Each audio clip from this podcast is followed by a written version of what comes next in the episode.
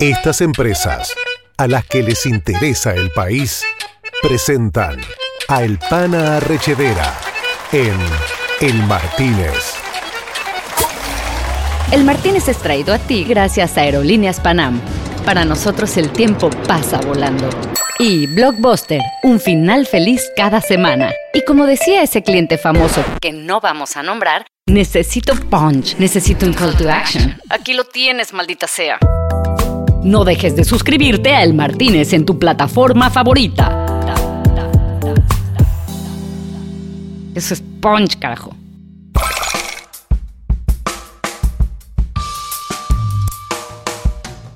Este es un podcast imaginado en la Riviera Francesa, pero creado desde distintas ciudades del mundo. Esa noche Rodrigo estaba en Madrid y yo en Los Ángeles, pero por un rato nos dejamos caer al bar de siempre de la Costa Azul, donde nos tomamos nuestra primera chelita fría para platicar desde el tema más profundo hasta la pendejada más insignificante. Puesto acá escuchándote y hablándote con los auriculares de Jerónimo que encontré tirados abajo de la cama. Este tipo es, es un distinto y parece un pulpo de la cantidad de cosas que hace. Digo, yo lo vi de primera mano hace 15 años, como creó de ser una compañía llamada Fire, que le apostó a que las marcas dejaran de interrumpir el entretenimiento y empezaran a generarlo. Y a eso le llamó, me acuerdo en esa época, advertainment, ¿no? Cuando no tenía nombre y muchos creativos famosos de la época se cagaron de risa. Entonces digo, para, vamos a armar una unidad de Fire que se llama Fire Esports, que lo que compra es un equipo de fútbol, que es un equipo de, jugadores, que tienen distintas disciplinas, que es Counter-Strike, League of Legends, Fortnite, Apex, lo que quieras, Call of Duty, ok. Y a su vez, ¿qué tiene? A lo que él habló antes que nadie, hoy todos le llaman branded content. Y las cosas que dice Rodrigo ahora suenan mucho más serias. Bueno, no tanto. Cristina escribe un libro que se llama Sinceramente, entonces lo pongo a Jeff Bezos diciendo de que sí, todas las historias de gangsters se venden mucho. Rodrigo está redefiniendo la nueva FCB en Iberoamérica, que es FCB on Fire, después de haberse dedicado en sus ratos libres a ser humorista político, influencer y hasta creador y productor de una carrera de autos en Buenos Aires. Rodrigo, te sigo todos los domingos, la verdad que sos un genio y compartimos tus columnas el fin de semana en casa. Les presento pues al papá de los helados, como dicen en mi pueblo. Él es Rodrigo Figueroa Reyes. Ese día hablamos de, todo, pero, pero a ver, así como puntualizando fueron los hijos, importantísimo, fue un tema súper fuerte. Luego también hablamos un montón de videojuegos, porque está ahorita muy clavado Rodrigo y que me encanta con ese tema de la guerra del streaming. A ver, ¿cuál es mi traducción de todo esto hacia la comunicación? Pues yo jugar no tengo la más puta idea y la verdad que no me interesa. Me contó que está inaugurando una nueva sección de su compañía que está dedicada a full a los eSports. O sea, los tipos tienen gente entrenándose en diferentes partes de Latinoamérica y España para llevar equipos a las diferentes ligas. Y además me contó que está por lanzar un documental sobre la relación de la sociedad con los videojuegos, que se llama Not a Game y que está por, por estrenarse. También te encontrás con una historia en el Bronx en donde la policía hace un par de años atrás, con la muerte de este chico afroamericano, la policía decide cambiar el eje y crea un torneo de esports para poder unir. En vez de romper. Y después, entraditos en calor, me confesó su amor por Cristina Kirchner. Y bueno, yo también, la verdad que terminamos declarando nuestro amor mutuo por el populismo latinoamericano. Que el populismo es la peor mierda que le pasó a la humanidad y son unos seres nefastos como en Venezuela, como en Cuba, como en Argentina, como en todo. Maduro es una mierda igual que Cristina Kirchner, todo eso lo tenemos exactamente igual, exactamente igual, Bueno, y ya que habíamos descargado, ya que estábamos más tranquilitos, como siempre, me terminó tirando dos que tres tips de esos que, coño, la verdad es que siempre me hacen pensar de nuevo en el negocio. Pero además, sobre todo, en la vida misma. Y espero que nos recuerden por una sola cosa, porque digan, estos locos de mierda no pararon nunca. Ese fue entonces el pitch de la semana. Ojalá que sirva para que te quedes un ratito más. Jálate una sillita, sírvete un trago y comencemos entonces con el Martínez. ¿Qué le servimos para empezar? Bienvenidos a El Martínez.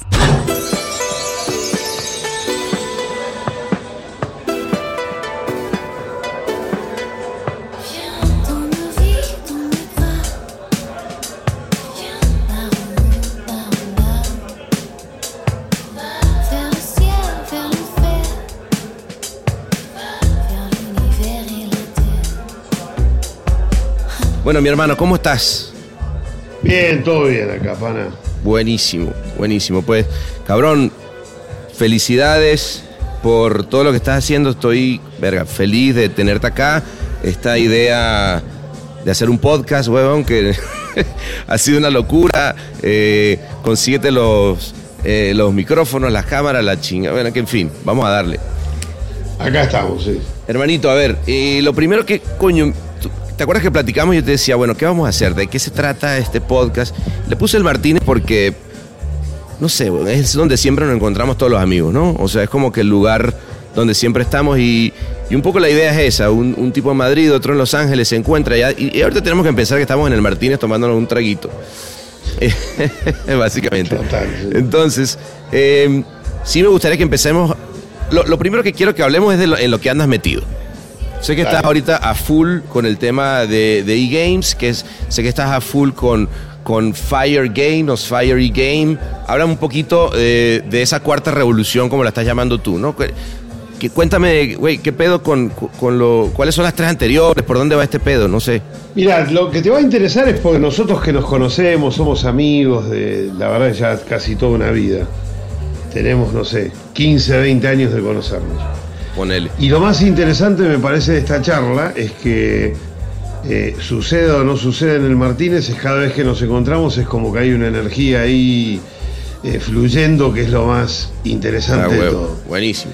Eh, a ver, lo que más te va a interesar, te voy a decir, es que seguramente te pasa a vos con tus hijos cuando crezcan un poco más. ¿Cuántos tienen ya? Hasta, hasta- Dos, tengo dos, uno, uno tiene nueve el otro trece, Camilo y Mateo.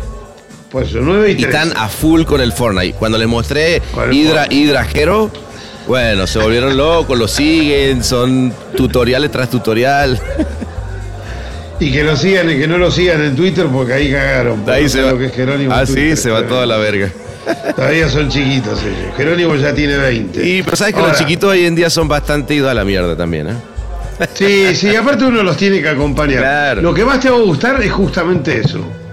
Que para mí la, la revolución creativa nueva mía, eh, que yo nunca me lo hubiera esperado, que es como que uno dice, yo tengo 53 años. La verdad que por suerte hice bastantes cosas, las sigo haciendo, pero viste cuando te levantabas a la mañana, que yo sé porque te conozco a vos también, y decís, y sin creerte nada, puta la publicidad, ok. Nos ganamos un león de oro más y tampoco es que puedes decir me cambió la vida. No sí, subo nada. al escenario, estoy contento, festejo, me tomo un trago más. Eh, Nos ganamos un Gran Prix, no lo gané nunca un Gran Prix, si lo gano seguramente esté feliz, pero no pasa por ahí. Me parece que uno ya al final es dos leones más, uno menos, eh, tres, cuatro, cinco tragos más. eh, te saludan por la calle, uno dice que sos un idiota, el otro te dice que sos un genio. Ya está, ya sabemos cómo es esto. Así es.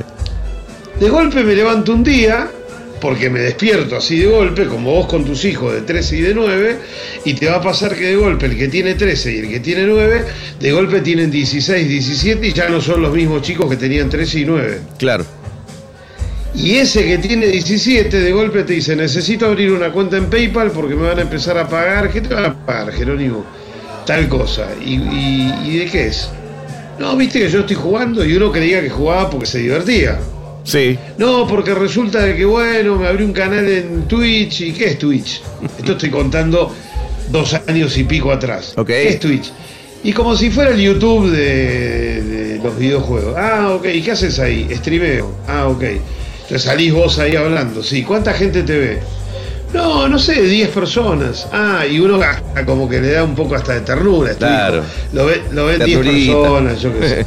Bueno, tres años después, Jerónimo tiene 70 y pico de mil followers en Twitch, más de 120 mil en YouTube. Sí, no, no, no. está brutal. jugando está jugando en el Movistar Riders, le pagan X cantidad, pero ya en, pasando los mil euros, levanta en, por, por generar contenido en YouTube otros tanto de no sé qué, por streamear todos los días como un negocio, otra tanta cantidad de gente, ya no se conectan 10, se, se conecta Jerónimo y entran 1500, 2000, 2500 personas.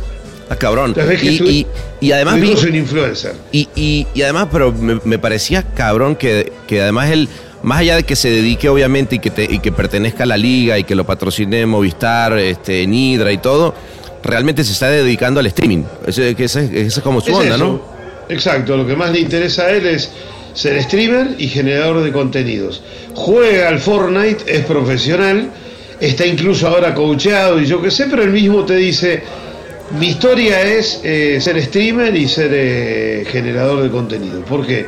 Porque de alguna manera le devuelve a la gente todo lo que él aprende, él es muy estudioso, es algo que aprendió, le salió a él, es muy estudioso del juego, es un analista del juego, sabe un huevo y entonces por eso los chicos que lo siguen cada día le crece más la fanbase porque él se dedica a eso. Y, y se dedica además más como al, al- digamos, a ver, a ver si, si estoy mal, pero es como que a la parte educativa, o sea, porque yo veo a mis hijos que, que- que se meten y obviamente lo que necesitan son, a ver, dame, dame el, el truco, dame el tip, cómo voy a hacer para la, la metodología, ¿no?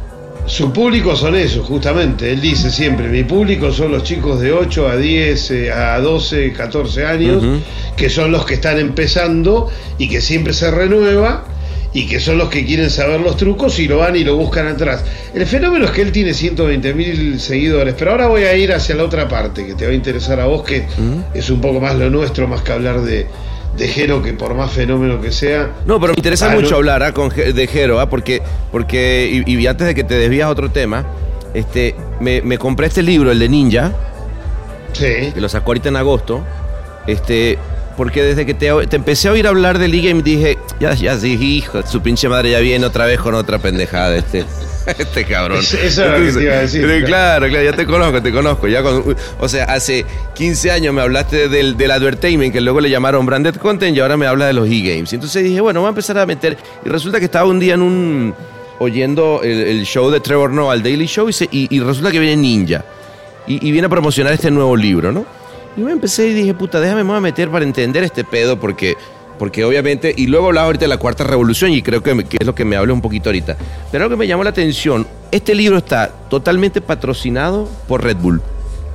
O sea, Claro. bueno, a veces ya, eh, o sea, de lo orgánico ya se va un poco a la mierda. Pero, eh, pero eso lo sabemos nosotros, ¿ah? Los chicos no se dan, o sea, esto está, es un libro hecho, yo no sé en qué momento tiene tiempo este cabrón para, para escribir. Seguramente tiene un... No, tiene un ghostwriter ahí. ¿Sabes? Un writer room que le hace todo el libro, pero está eh, dedicado. Y, y decía, y además, y pareciera, y me da la impresión de que también está patrocinado por Microsoft, porque tiene, por ejemplo, una parte que habla de Twitch, y ahorita estaba viendo que 560 billones de eh, minutos eh, vistos, y el año pasado y este año ya van 680. Ahí te tiro una data. ¿Por qué está patrocinado por Microsoft? Porque seguramente ese libro era la previa a que él deje Twitch y se fue a Mixer. Ah, Hizo un contrato por 40 millones de dólares para hacer ahora streamer en Mixer, que es la plataforma de streaming de Microsoft. ¿Y eso pasó en qué mes? Ahora, hace Ahorita acaba de pasar. Ah, con razón. Bueno, sí El dijeron tipo con antes. 25 años le pagan 40 millones de dólares para que los próximos 5 años, como un jugador de, de baloncesto, Sí. Es, es el streamer estrella de Mixer que se lanza al mercado con el streamer más importante, él y Tifiu, que en español le dicen te fue. Buenísimo. Digo, te fue, así como está. Ok. Entonces, ¿a dónde voy? ¿Qué, Sí. qué- qué quiero decir con esto? A ver. Viene Jerónimo, me empieza a contar todo esto, le empiezan a entrar en la cuenta que yo le hablo de PayPal. Mía, que obviamente por una cuestión de respeto, miralo, él seguía y yo le daba la clave para que él lo siga y todo. Le abrí una cuenta de PayPal y el tipo empieza a que le empieza a ingresar mil dólares, mil quinientos, se gasta 800. Entonces empieza a ver cómo son todos sus movimientos hasta que lo solté y le dije, Jerónimo, toma, esta cuenta quédate la voz. Yo no tengo más nada que ver, cambiale la clave y es tuya, pues no quiero enterarme de tus movimientos. Pero me sirvió durante un tiempo para darme cuenta que mi hijo, con 17 años, esto fue hace 3, ya estaba facturando 800 dólares, 500, empezaba a comprar, eh, eso lo mezclaba que como tenía la cuenta de PayPal, compraba todo en Amazon. Y digo, este, este loco, como toda su generación, lo que va a pasar es sus ingresos vienen del online, sus egresos van por el online, no a una tienda, ahora estando acá en Europa vos podés comprar la ropa, probártela, si no te gusta la devolvés, una cosa muy loca. Claro. Pero te la compras online. Entonces Jerónimo hoy compra comida y está con Globo y está con, con, eh, eh, con el Uber o con el Cabify o compra en Amazon Claro. Eh, entra, la- le entra el dinero por PayPal y, y le paga a YouTube y le paga a Twitch. ¿Ok? Es un tipo absolutamente online. Cuando yo miro eso, digo, para, acá hay algo raro, porque digo, tal vez acá es donde viene la picazón mía, en donde yo soy inquieto, como lo sos vos y que siempre hablamos, que digo, a ver, ¿cuál es mi traducción de todo esto hacia la comunicación? Porque yo jugar no tengo la más puta idea y la verdad que no me interesa. no, no es un tema que...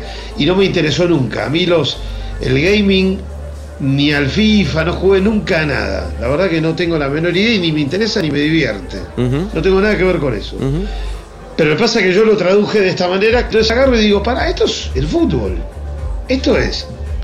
Hay que montar una, una unidad de esports que la llamo Fire Esports, aprovechando la E final y la Ujú. Sports, con un caballito que le puse, le puse un logo. Entonces digo, para, vamos a armar una unidad de Fire que se llame Fire Esports, que lo que compra es un equipo de fútbol, que es un equipo de, de jugadores, que tienen distintas disciplinas, que es Counter-Strike, League of Legends, Fortnite, Apex, eh, lo que quieras, Call of Duty, ok. Y a su vez, ¿qué tiene? Transmisiones, que es como si fuera la televisión, sí. ¿Y qué son los streamers? Y los generadores de contenido, como mi hijo. Mira, pueden ser o no jugadores o forman parte del ecosistema, pero todo tiene que ver con todo, porque el que está streameando no es que está hablando, está jugando. Claro. Tal vez no está jugando un torneo profesional, pero está jugando mientras está hablando con su público. Pero además estás jugando con entrenadores, ¿no? O sea, eh, Con o sea, lo- lo- entrenadores, entiendo, entiendo que esta oficina que hiciste en, en Buenos Aires este, tiene. eh, o sea, los tipos llegan ya hacen horario de oficina, tienen un su entrenador y. Porque. Sí, a ver, corrígeme, pero según yo, eh, hubo una época donde empezaron a querer hacer esto como gran hermano, donde se metían todos a vivir en una casa. Se y eso llamaban no- Gaming House. Gaming House, pero que no da resultado, ¿no? Se terminan todos No, sacando lo- la cabeza. Es como que vos vivas en tu agencia, te Claro, terminás te- cagando a trompadas con claro, todo. mata a todo el tu mundo. espacio- Entonces, ¿qué pasó? Al principio eran gaming houses porque se necesitaba que los chicos, en vez de estar dispersos, estén todos juntos. eh, si es un equipo de 5 de Counter-Strike, estén todos con sus estrategias. Después se dieron cuenta que cada uno quiere tener una vida por separado. La Gaming Office lo que tiene de bueno es que le pone un horario y pueden ir todos los días o pueden ir dos, tres veces por semana. O puede ser que, que hagan un bootcamp semanal en donde entrenan un día muy fuerte y el resto de los días están desde su casa. ¿Qué hago yo con Fire Esports? Monto una en Bogotá, monto otra en Buenos Aires, ahora estoy montando la tercera en Madrid y en el lapso de los próximos tres meses voy a montar en eh, Chile, en Quito, por esas casualidades de la vida que tengo la oficina ahí. Yo te iba a preguntar que que, ellos- que por, que por qué en Quito.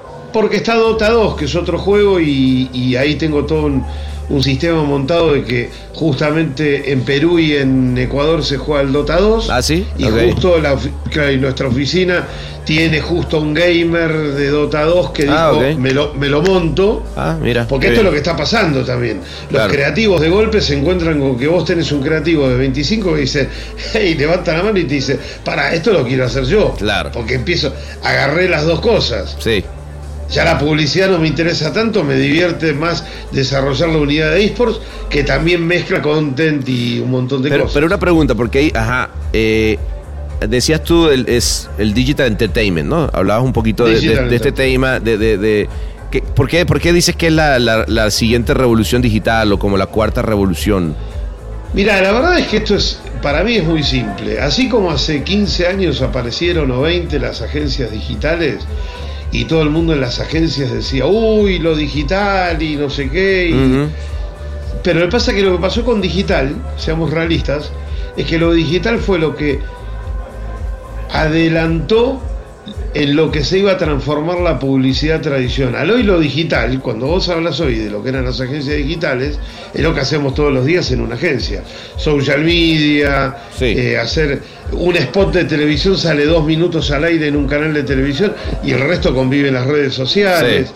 En el fondo hoy una agencia digital somos todos agencias digitales. Somos todos. Así Si ya, ya, juntaras- es, es- ya anacrónico hablar de agencia digital. Así, así es.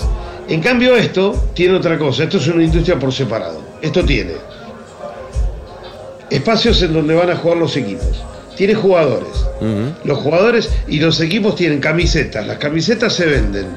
O sea, merchandising. Sí. Después a su vez tienen ligas.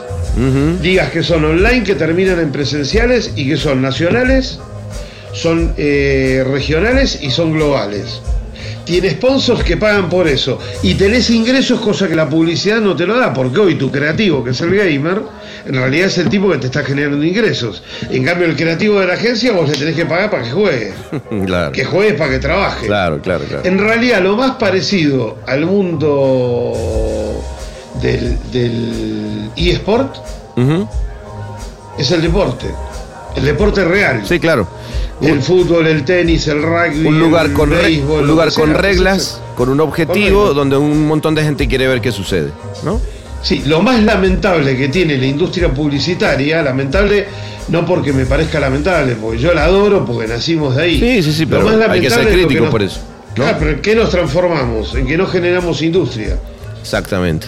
En cambio, los esports generaron una industria que ni siquiera, ni siquiera los youtubers generaron industria. Fíjate lo que pasa con un Wherever Tomorrow, Sí. el Rubius, The Gref, eh, Willy Rex, todos los grandes youtubers hoy son dueños de equipos de esports. ¿Por qué?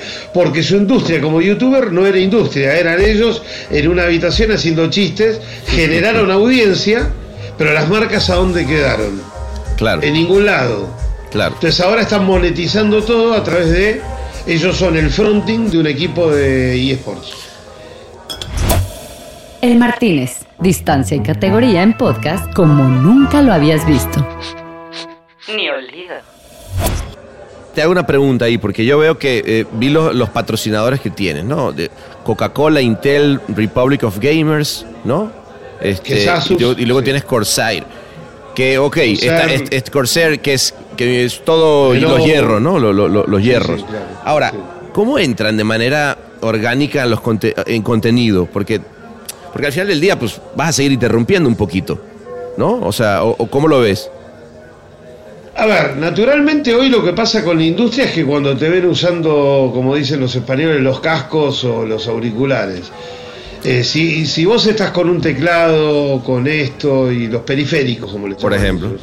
ahora todo eso es orgánico y directamente es casi como parte, como parte es- de la es más un product, product placement en todo caso. Eso es un product placement que ni siquiera tenés que ni nombrarlo ni nada. Claro. Para, para mí lo que va pasando en realidad es que es una buena pregunta, pues está muy en pañales. A ver, Claro. todas esas marcas hoy por hoy ponen el dinero para estar para no perder el lugar que tienen ocupado. Sí, para decir, ¿Quién te va puta, yo no- plata para que estés. Claro, claro, claro, claro. Y, y está cuando bueno hablas porque... de un Coca-Cola, perdón, cuando eso, hablas de un Coca-Cola, cuando hablas de, de un Mafre, por ejemplo, con el cual estamos hablando acá, cuando vos hablas de eh, nombra la competencia de Coca-Cola, un PepsiCo, que puede ser los snacks, Ujú. eh, los Lays, etcétera. O cuando vos te metés con un Amazon que decide meterse porque compró Twitch. O cualquier otra marca. Ahí ya empezamos a jugar otro tipo de juego. Ujú. Viene Coca-Cola y Coca-Cola lo que dice, yo me quiero meter con Energy, porque Sí. es una bebida que justamente está muy ligado a lo que sería su competencia, que es Red Bull, y dice, a ver si Red Bull se me mete y a través de la batalla de los gallos se me termina armando otra cosa con el gaming de la misma manera. Empiezan a, a mostrar el producto y tenés que empezar a generarle contenido que al final no es muy diferente al de la publicidad que conocemos. Claro. Ahí, ahí es donde empieza a manchar. Claro. Y ahí es donde yo creo que se va a empezar a, a- a- a dar los espacios para decir, ok, ya entendí la plataforma, sé de qué se trata el game. O sea, ya no es, ay, cuéntame de qué trata ese mundo tan diferente que se llama e-gaming, sino es, ah, ok, pues ya entendí. Entonces más bien listo. juguemos con esa, con esa cancha y empecemos a sacar contenido de la puta madre que todo el mundo quiera ver. Te voy a dar un ejemplo concreto. En este momento yo estoy terminando de editar para estrenar ahora en febrero un documental de 90 minutos que va a salir en Movistar Plus. Apa, y que después va a salir, si, si puede ser, en el resto del planeta, en, en- en la otra plataforma, todavía no lo cerré, así que no, no- no voy a decir cuál, cuál es, que es un documental, largometraje, filmado en 14 países, que lo auspicia Movistar. ¿Por qué lo auspicia Movistar? Porque el documental tiene que ver con la conectividad, con la data, con todo, y se llama Note Game, no es un juego, y es la historia básicamente mía con Jerónimo, pero llevado al extremo global, en donde hicimos testimonios de coreanos, de Ah, ok, es americanos, por todas de partes del mundo. Te estaba por preguntar Sí, eso, sí, porque, te- porque oí de un capítulo, uno de los, de los primeros capítulos de, de- de un niño que vive solo en un pueblo y que luego termina Eso conectado con, con... Eso, eso está bueno, porque, porque es... El por- podcast. porque, ver, claro, weón, si uno no viene acá así, así de... de de- de- Ya porque sí. periodista. no, huevón, lo pregunto porque me- me- la verdad que eso, eso me dio, eso me voló la cabeza, porque dije, bueno, ahí sí es empezar a hacer cosas en el que no solamente la marca esté eh, en la parte de atrás del, del, del Twitch. Es No, realmente. no, esto es fuerte, empieza- esto es hay, hay, hay una, un, todo porque, porque habla de la vida, ¿no? Al final de, los de, los, de los chavitos, ¿no? Mira, te adelanto, te adelanto rápidamente sin spoilear nada porque no me van a dejar, pero algunas cosas me dejan. A partir ahora del 10 más o menos empezamos a alargar un mes antes de que se estrene el documental, en enero, Sí. después del receso de las fiestas, empezamos con la comunicación y se va a ver en los medios publicitarios todo el lanzamiento de lo que es el documental que se viene y después empieza la campaña más acá en España. Ok. Pero en los medios publicitarios se va a ver un tráiler y Ok. se va a contar un poco. Como adelanto te digo, a ver, parte de la historia de el papá eh, Rodrigo con el hijo Jerónimo, pero a partir de ese concepto de ¿Y- esa la está? revolución.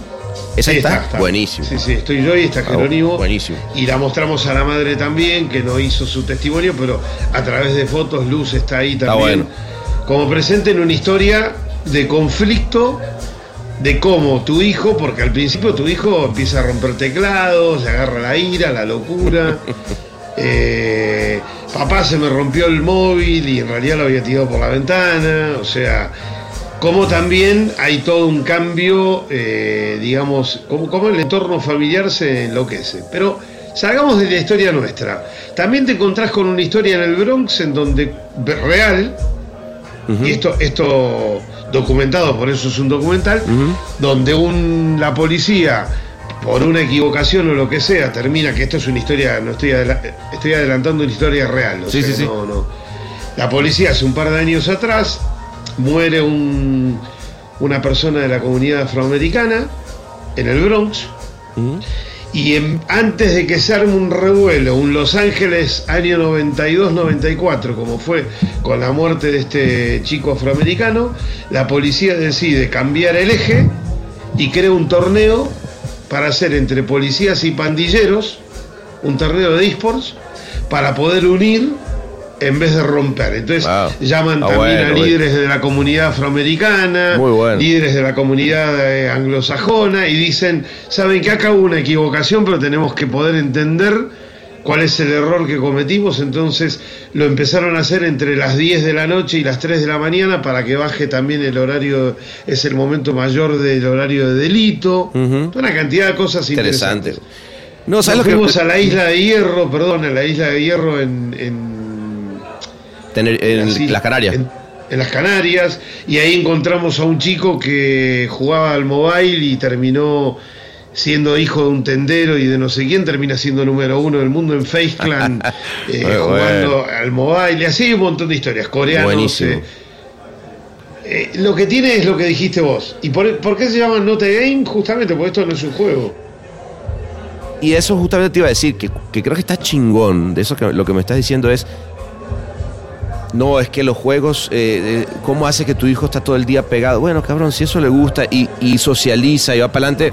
A ver, creo que está bueno que haya un, cierto equilibrio con tu vida paralela, pero, pero está bueno también encontrarle y decir, bueno, es que el videojuego ve lo que puede llegar a, generar en la, sociedad, ¿no? Porque sí, sí tiene un tema de, de, oh Dios mío, los videojuegos han hecho que, que todos seamos eh, más shooters. Pero bueno, espérate un segundo, weón, o sea, me va a decir que por un Bueno, pero yo siempre digo lo mismo. A ver, yo las series que a mí más me gustan son, y las películas, son El Irlandés, Buenos Muchachos, Narcos, todo, y la verdad que no me monté ningún cartel de nada. digo, Exacto. o sea, es que, si eso, no estaríamos es, que es una locura, ¿no te Ahí es donde está la cosa. Pero a veces pasa, ¿no? De ese tema de satanizar los contenidos como que si nosotros fuéramos dictadores de, de- de la voluntad de la gente, weón. Espérate un segundo. Son prejuicios, ¿no? Me parece que Sí, son sí. prejuicios. El Martínez, con un tera de inteligencia artificial que parece emocional. Oye, cuéntame una cosa, güey. Más allá, eh, hago punto aparte del gaming que, que, me parece, cada vez que me meto más me, me parece poca madre. Eh, Pero una cosa lo del gaming, vos me escuchaste como estoy hablando, es como si hubiera vuelto a los 22 años cuando empecé ya, en Apasionante. Esa es la parte más interesante. Pero bueno, a ver, vamos, también seamos, eh, eh, a ver, honestos. Tú siempre te has encontrado lo que te apasiona. Esas son de las vainas que yo te admiro. O sea, hay que buscar, sí. Hay que buscar. Sí, huevón, o sea, si verlo desde otro punto de vista, eh, luego hay gente, y, y, lo has visto mucho en esta industria, gente que luego termina puteando y dice, no, a la mierda la publicidad, yo lo que quiero es montar, montarme un chiringuito en la playa. A ver, está todo bien, pero no tiene mierda la publicidad. De ahí salimos todos. Está buenísimo lo que está pasando. Y hay unas oportunidades de la putísima madre, ¿no? Pará, y yo estoy en los esports por la publicidad. Claro, porque, claro. Porque soy un jugador. Y al final sigue siendo comunicación, sigue siendo. Pero finalmente lo mismo. Y son anunciantes que están y, y lo que va haciendo es. Lo que creo es que nosotros nos vamos buscando hobbies dentro del mismo rubro que lo que van haciendo es te van renovando las esperanzas de lo que, de lo que estamos haciendo. De hecho, cuando uno habla de un content, yo recién hablé con, con mucha pasión de un documental que para mí me llevó un año de trabajo en paralelo con el día a día de la agencia, que me emocionó estar haciendo un largometraje de una hora y media en donde vos decís, puta, estoy bajando línea con un insight muy muy fuerte de una marca como Movistar, en donde básicamente Movistar de qué habla ahí, de conectividad. Claro, claro, tal cual. De cómo, de cómo conectar el A y el B, es comunicación. ¿Qué hace Movistar? ¿Qué te da? Data.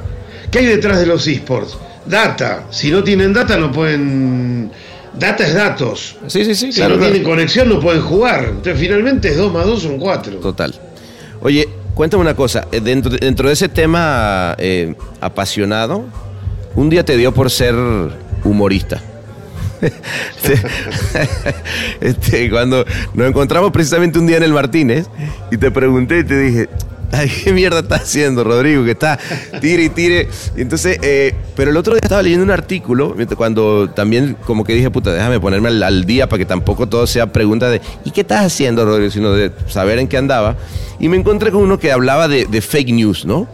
Este, Y de repente yo digo, ¿no te parece, y aquí esto es pregunta, que, entre todo este discurso políticamente correcto que hay últimamente en los medios, entre el, ser eh, gender equality, racist, ¿sabes? Racismo, ser los mujeres, el equilibrio, este, eh, no, no se puede poner fake news porque la gente es tonta y va a ver algo y no va a entender que es humor.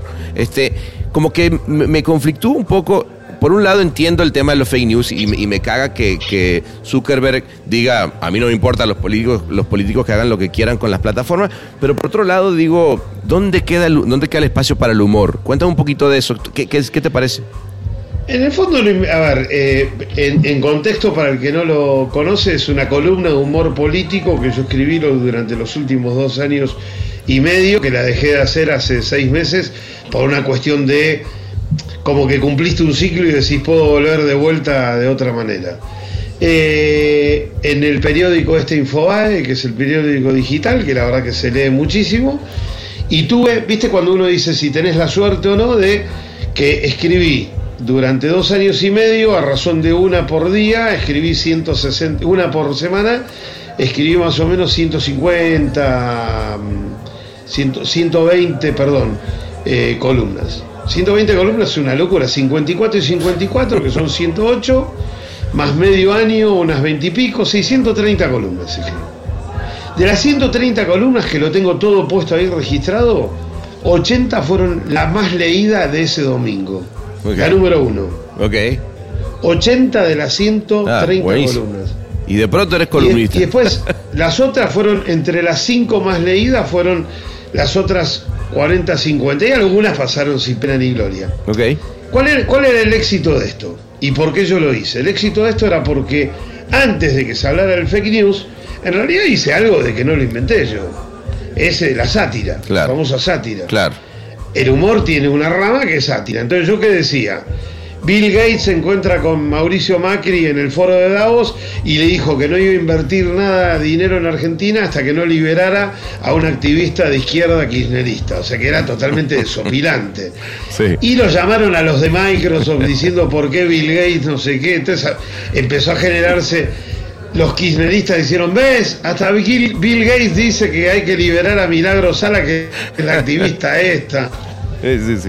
Lo puse al dueño de Netflix diciendo de que era mentira de que tal cosa, pero que sí estaban haciendo una serie sobre Cristina Kirchner que se llamaba No vuelven más. Y así un montón de una, una de Jeff Bezos que, que compartieron información Jeff periodística, cita del fundador de Mac, en fin. Está bueno, está buenísimo. Güey, me, encanta libro. eso. Claro, Cristina escribe un libro que se llama Sinceramente, entonces lo pongo a Jeff Bezos diciendo de que sí, todas las historias de gangsters se venden mucho. Y se armó un. ¿Cómo, di- cómo- Si la otra fuera. ¿Qué te pasaba ahí en ese, momento? Digo, cuando, porque, güey, también te abriste públicamente un montón. Te- yo veía todas las Sí. cantidades de mierda que te tiraban y, y digo, Sí, por claro. más que tú seas un tipo público, que estás acostumbrado, de- no debe ser fácil, güey, en un país además tan politizado. No, me pasaron dos cosas. A ver, una, la parte de- de- de- del ego y la parte del masaje al ego, que está bueno de que te empezaste a ser amigo o conocido, te empiezan a seguir figuras públicas que para vos antes eran, no sé, los Campanella como director, o periodistas, o actrices, o actores, o, o deportistas que te empiezan a seguir y escribirte y decirte, Rodrigo, te sigo todos los domingos, la verdad que sos un genio y compartimos tus columnas el fin de semana en casa o el mismo presidente, con el cual yo lo conozco hace tiempo, Sí. ya de antes, que me vino a visitar a la oficina de Madrid, porque él pasaba justo que estaba acá en, en un foro antes de, como en ejercicio, ¿eh? fue esto fue hace dos semanas. Qué increíble. Me viene a visitar a la oficina en ¿Y Madrid. qué tal es? ¿Mauricio? Sí, ¿cómo es? No, pues yo lo Yo un tranquilo, lo ¿no? hace años. Es tranquilo, es tranquilo. Es tranquilo, está muy bien y si querés después hablamos antes de terminar dos Sí, minutos sí, sí. de eso concreto. Ahora, también por el otro lado, aparte de tener al presidente que te pueda leer, o actores, actrices, músicos, deportistas o lo que sea, del otro lado también tenía gente escribiéndome cuando te encuentre. No, no, a privado, ¿eh? Ah, Al privado. móvil. Uh. privado, móvil. Complicado, ¿no? Que vos ves un número que no conoces y te dicen, hijo de puta, te vamos a matar a vos y a tu hijo. Uf, qué fuerte, ¿no? Porque vos sabés, a ver, sos venezolano. Del Ah, otro hay una lado, maquinaria importantísima. una maquinaria heavy y no están jugando un juego no, no. divertido. No, créeme que cuando- Lo importante es que uno siga dando caña. Yo sigo ahora total. desde las redes dando caña igual y que se vayan a cagar. sí, de hecho, sí, sí, sí, me encantó. Hace poco aparecí- este, este lo, este lo tengo, esto lo tengo que leer, güey, porque me, le tomé una foto. porque además, güey, me gusta que no tiene, tienes, te vale tres kilos de verga la- el, el, digamos, ser políticamente correcto y creo que eso es, hoy en día es súper importante. Bueno, lo tenía por allá, pero este, decía algo así como... un- salió como un periodista a reputear en público y al final terminabas tú diciendo... Ah, sí, sí. Bueno, no sé, me, me pareció. Es más, ahorita lo busco. El, el de Alejandro Borges. ese, ese, ese. Pero bueno, luego lo busco y, lo- y, lo- y le pongo el link. No, ese es un colega que escribe justamente el de humor político. Ahí en Clarín. Ok. Era como mi, mi competidor en, durante un tiempo. Él es muy reconocido. Alejandro Bornstein es el hijo de Tato Bores, que fue un famoso humorista político en televisión que siempre se le enfrentó a la dictadura y la dictadura militar nunca lo entendió. Él hablaba, él hablaba en, en clave, se le reía a los militares eh, haciendo humor político hasta que en algún momento se dieron cuenta, alguien les dijo, se les está riendo en la cara muchachos, y lo proscribieron, como siempre pasa, ¿ok? Claro. No, Sebastián, Alejandro lo que había dicho era que no le hagamos caso a los kirchneristas porque lo que están buscando es que nos enojemos. Ok, Entonces, Bueno, son, son- eso, son digo- especialistas, ¿no? Exacto, y parafraseando eso digo, Ale- como dice Alejandro Borstein, no nos tenemos que enojar si estos hijos de remil puta y tiran Eso- toda una eso cantidad de puteadas. Se va una que- puteada en Twitter que me parecieron magníficas. A propósito, claro. Claro, está muy bien. La gente cree que yo estoy enojado y en realidad me No, estoy riendo. no, si yo te conozco. Yo, créeme que yo cada vez que veo eso estoy cagado de risa, porque además me pongo luego a ver la- las respuestas de la gente. Y hay unos que pican y se van, o sea, pero. Porque es que. Me gusta responder. sí, te, también te he visto que te gusta. Te gusta, Sí, el- sí, te gusta la joda. Está bien eso, güey. Está bien. Déjame terminarte el cuento de por qué, para que se entienda, para no irnos, por qué me meto en el humor político. Uno, Ajá. Me pongo y sin un centavo porque mucha de la gente, por si alguien me está escuchando, cuando me escuche que se cree, porque ven que viene Macri a visitarme, no sé qué, no recibí, se los digo, cero. cero centavo de ningún gobierno y lo digo, pero con toda la tranquilidad del mundo porque milité por lo que yo creo que tengo que militar, que es que el populismo es la peor mierda que le pasó a la humanidad y son unos seres nefastos como en Venezuela, como en Cuba, como en Argentina, como en todo, que lo único que hacen es llenarse los bolsillos y caerle la vida a la gente. Y con esto no quiero decir que el neoliberalismo, hijo de puta, eh, donde hay que maltratar al que trabaja, seamos tranquilos, eh, eh, normales y todo. Y, eso es una mierda también que pasa con, este mundo bipolar en el que si entonces tú estás en contra del populismo y, con, y coincido con todas las palabras porque lo he vivido de primera, de primera mano toda la, mierda que han, que han logrado en Latinoamérica, resulta que entonces tiene que estar opuestamente entonces a, ser un tipo derechista, que lo único que le importa es el dinero, que no le importa a la gente, que no te, no te preocupa las causas sociales. Y espera, tú vas, un pero, estás de acuerdo que además es que son, son expertos en narrativa. ¿eh? Son, mira, yo recuerdo, eh, Rodrigo, llegar a, Venezuela cuando recién ganó Chávez. Y mira que yo voté por Chávez. Y eso, eso siempre lo, lo, digo y... La primera vez, La primera vez, y, mi papá cuando le digo eso casi se vomita otra vez y dice, y casi me quiere madrear, ¿me entiendes? Este, pero claro, porque cabrón, yo era, yo era un tipo que estaba, eh, y, sigo pensando que a la gente le tiene que ir mejor, y si tú veías el discurso de los otros, pues no me gustaba, iba con este.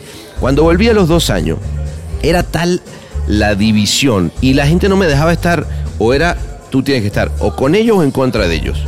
Y la narrativa está muy clara y está, es muy fácil de hacer, güey, ¿me entiendes? Y, y ahorita, ¿qué, ¿qué, va a pasar ahorita en, en, Argentina? la gente tiene que entender que esto es una franquicia. Es una, franquicia. que se y, se, y el remodelo se replica totalmente. exactamente igual, ahora están haciendo exactamente lo mismo que hacen en Venezuela. Yo creo que Argentina termina mal. Ok. O sea, estoy convencido que termina para el culo y te digo por qué. Porque hay una diferencia entre Venezuela, que está devastada, pobrecito, perdón, eh, Cuba, que está devastada, pobrecito, llevan cincuenta y tantos de años, ya no tienen ni de dónde agarrarse. Venezuela y Argentina tienen dos diferencias, que no tiene que ver con la gente. El país está igual de dividido, Maduro es una mierda igual que Cristina Kirchner, todo eso lo tenemos exactamente igual. La gran diferencia es que las Fuerzas Armadas odian el kirchnerismo y que el petróleo de Argentina es el, eh, el, campo, el petróleo de Venezuela es el campo. Y el campo y los militares odian al populismo, para lo cual esto termina en revuelta seguro. inevitable, ¿no? Se lo bancaron 12 años. No sé quién fue el imbécil de que no entendió de que por más que a Mauricio Macri le fuera económicamente un poco mal, no le dieran la posibilidad de jugar el segundo tiempo por más que fuera perdiendo 2 a 0, porque los partidos muchas veces se dan vuelta. Hubo, y yo te lo voy a explicar qué es lo que pasó. A ver. El peronismo es tan amplio que te junta al de extrema izquierda con el de extrema derecha, ¿ok? Mm, y en el medio de esto hay mucho empresario que le conviene mucho más vivir con el populismo que vivir de manera normal. Porque cuando vos te pones a un Macri, Macri te va a poner unas ciertas reglas que lo haces que no, no vas a poder hacer esos negocios que sabes que puedes hacer junto con el populismo. ¿O quién te pensás que sostuvo a Nicolás Maduro durante mucho tiempo? No demos nombres. ¿Cuánta gente de los medios y cuántos empresarios están detrás del chavismo? Se hincharon de plata, se hincharon de plata. Se hincharon de plata. Después ya, ya después ya derivó en que ah, no hay negocio hoy, entonces al final dicen que se va este hijo de puta pues no le podemos vender nada a nadie. No, pero hay un gran negocio se llama el narcotráfico. ¡Uh, la, la! ¡Qué inclusivo! El Martínez. ¡Uh, la, la! ¡Qué diverso! El Martínez. ¡Uh, la, la! ¡Qué profundidad! El Martínez. Oye, y dime una cosa, ¿cómo...? Eh, yo, yo sabes que últimamente me cuesta dormir, güey. Estoy con este... Pero, pero no me cuesta dormir. a ver a dónde voy. Bienvenido al club. Bueno, bueno. Este, ajá, te quería preguntar eso, güey. Porque yo, mira, entre que con una conversación como esta, yo me puedo quedar esta noche ¿me entiendes? Dándole vuelta y, llegue y estoy eh, comiendo con, con Maduro y, llega entonces el eh, ninja y, se pone a jugar Fortnite, ¿me entiendes? entonces, eh, pero luego me despierto, pero no me despierto angustiado. Viste que luego dicen, no, es que yo me despierto angustiado porque qué va a pasar y el dinero. No, no, no. Y, ojo, no es que esté totalmente tranquilo con el tema de dinero, pero en realidad lo que me preocupa es, estoy perdiendo el tiempo y tengo que hacer algo nuevo. Puta, me, eh, y me imagino, y, es pregunta porque nunca lo hemos hablado, pero digo, ¿cómo es, güey, una noche? Porque no puedes tener, mira, tienes el Fiat, luego se te ocurre eh, lo de FCB, que ya es una locura y que me gustaría también platicar un poquito de eso. Este, luego eh, sacas lo de EE Games, tienes lo de la relación con tu hijo, tienes por andando un, un documental. ¿Cómo vives con eso en lo personal, weón? No, a ver, digo, también tengo un equipo de gente bastante grande. Ya hoy la oficina, al juntarme con FCB, crecer en España, lanzar ahora, eh, si sale todo bien, vamos a México junto con. FCB y, eh, y lo del mercado hispano a punto de lanzarse para. Que, que es todo un desafío porque no es un mercado fácil. Con Alcocer, ¿no? hacer- ¿Esa esa es con Alcocer o no? Está- estábamos con Ah, Alcocer, estaba, ok, ya, perdón, perdón, pensé que era eso. Hubo- no, no pasa nada. Igual hubo, hubo un, un intento de hacerlo y al final con Sergio nos dimos cuenta de que él tenía en la cabeza Ah, una cosa, yo tenía tipazo. otra y no pasó nada. Sí. Muy buena onda con Sergio. Ya. Pero él estaba más por el lado de eh, lo que es el Rest of the World, llevarlo al tema de la consultoría comunicacional, no sé ya. qué. Y lo mío es entertainment puro. Y entonces te vas, a, te vas a reinventar también el hispano. Buenísimo. Sí, vamos a ver qué pasa. FCB es un jugador clave en todo esto porque a mí lo que me da es como una masa crítica y tranquilidad de que, de que te expandís y, y la marca está buena porque te hace entrar a otro mundo donde no estaba. Pero yo te cuento hoy la compañía rápidamente en, en qué estoy.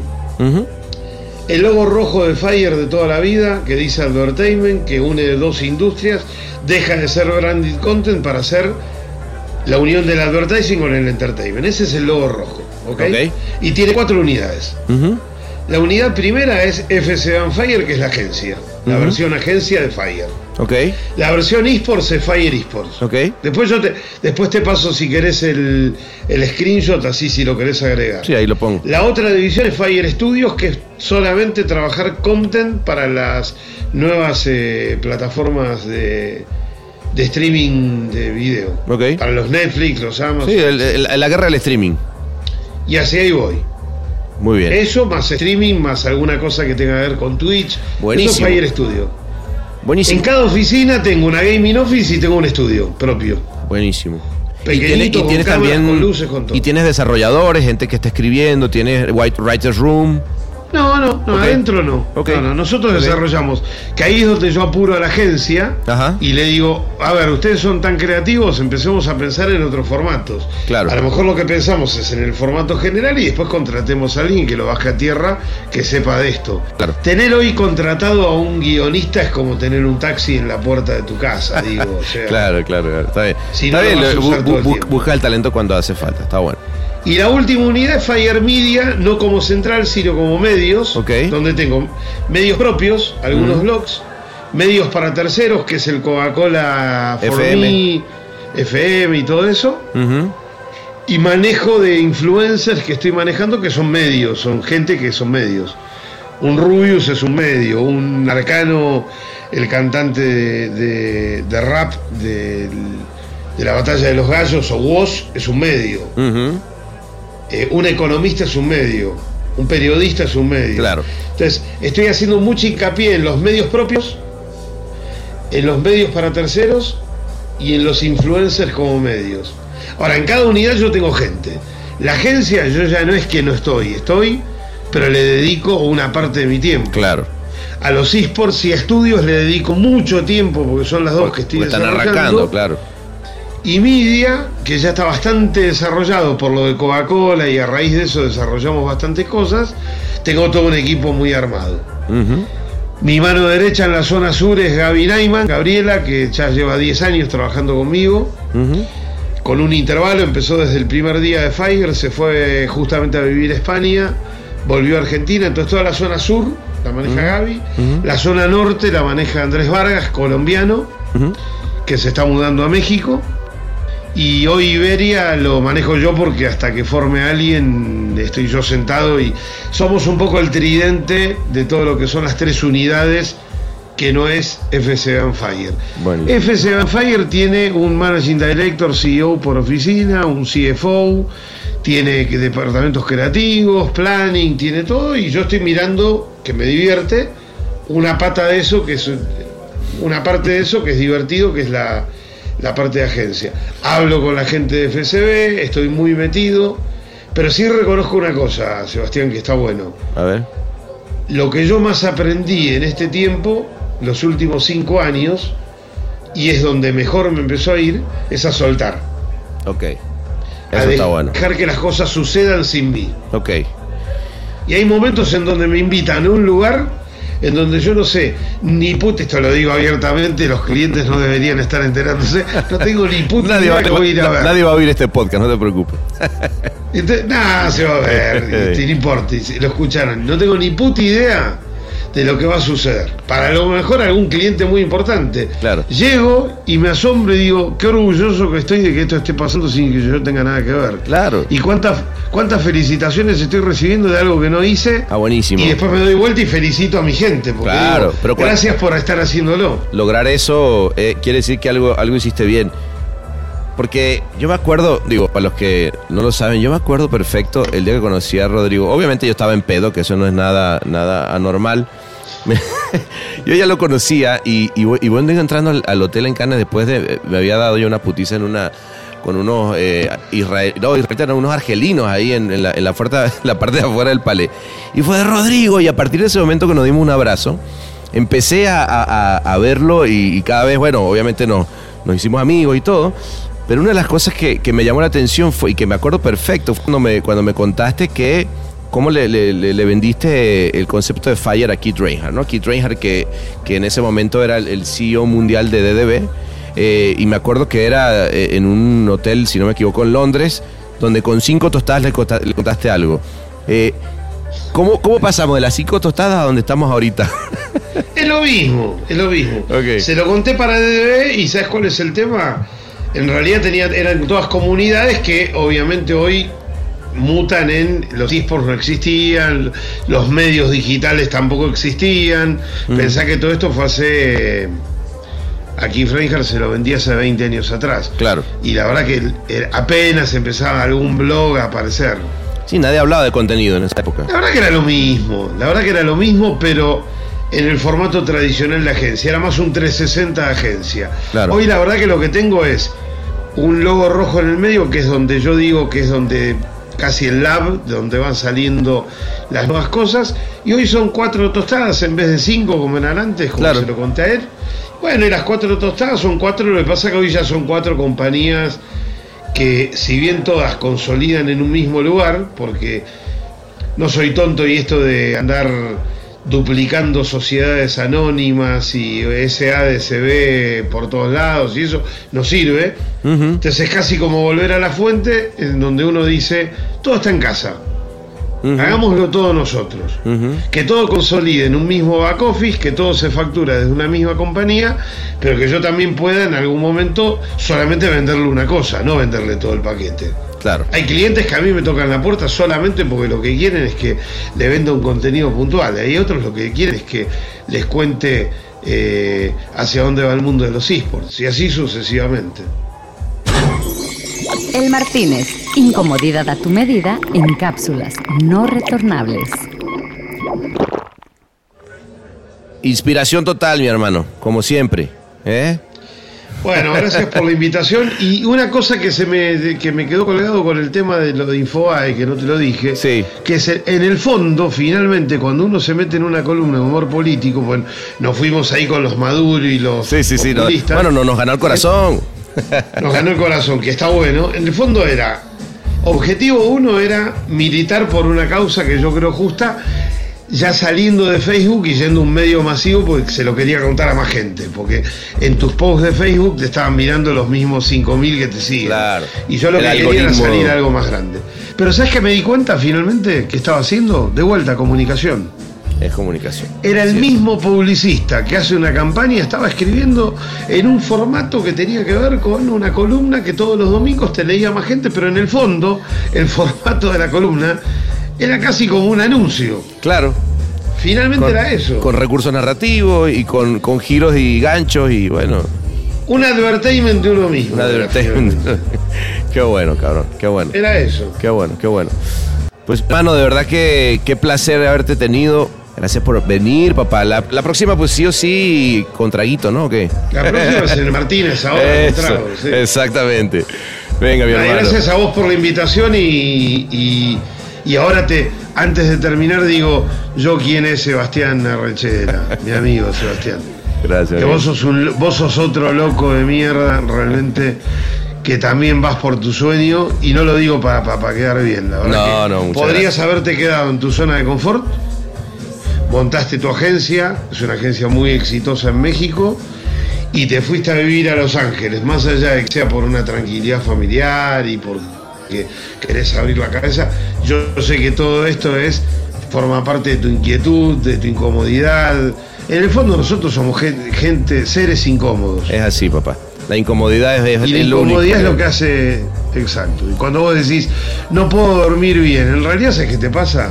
Que creo que es lo que nos pasa a todos los que estamos incómodos. A ver. Es que te despertás porque. Y porque decís, yo qué sé, no me alcanza el día, yo qué sé. Entonces decís, duermo menos. Duermo menos, es verdad. A mí me pasa eso, digo, estaba a dormir menos, porque no, no mames, hay que, hay que hacer. Y creo que eso, que es, hacer, es- claro. eso es lo lindo, bueno, si no, ¿para qué estamos acá en este lugar, cabrón? Hay- la vida es corta, ¿eh? ¿no te crees? Ya va a llegar, ya va a llegar el tiempo de descansar. No, exactamente. Y espero que nos recuerden, que nos recuerden por una sola cosa, porque, porque digan, estos locos de mierda no pararon nunca. Eso es lo más importante. A que así sea, mi hermano, claro que sí. ¿Eh? Bueno, abrazo grande, Ar- gracias por hermano, un abrazo y de verdad gracias por este, este rato que me la pasé increíble.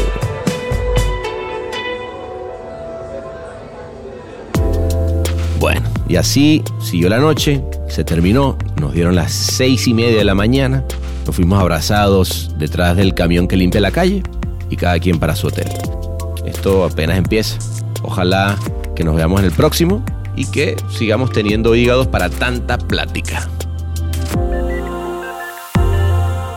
Este fue otro episodio más de El Martínez, el mejor podcast de la manzana, con un sabor inigualable. Visítanos en elmartinez.net.